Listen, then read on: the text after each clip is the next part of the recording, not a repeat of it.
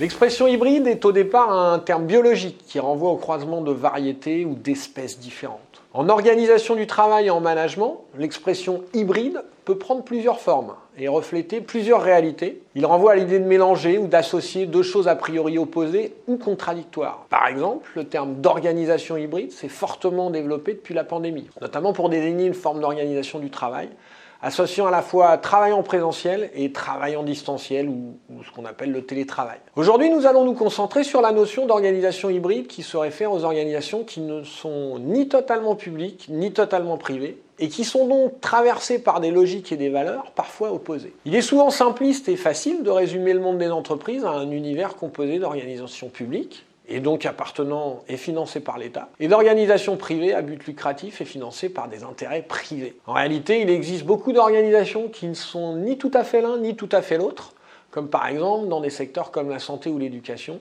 qui sont eux-mêmes hybrides dans la mesure où ils mélangent acteurs publics, privés et hybrides dans le même environnement. Les organisations hybrides poursuivent à la fois une mission d'intérêt général dans un but généralement non lucratif, tout en étant confrontées à des logiques commerciales et mercantiles nécessaires pour pérenniser leur activité et leur développement. En France, c'est le cas de la majorité des grandes écoles, des entreprises du secteur social ou de certaines cliniques. Le développement des organisations hybrides est lié à plusieurs phénomènes difficulté de la puissance publique à financer certaines activités, montée d'une culture managériale dans les organisations publiques liée à l'avènement du New Public Management, investissement d'acteurs privés dans des activités autrefois réservées aux acteurs institutionnels, et développement aussi des logiques de libre concurrence. Au final, les organisations hybrides sont confrontées à des pressions fortes et difficiles à gérer et constituent un terrain fertile pour les paradoxes et pour les tensions paradoxales. Et nécessitent à leur tête et en leur sein des personnes capables d'accepter et d'embrasser la coexistence de cultures organisationnelles et de valeurs parfois très éloignées. En particulier parce que, comme l'ont montré certains chercheurs,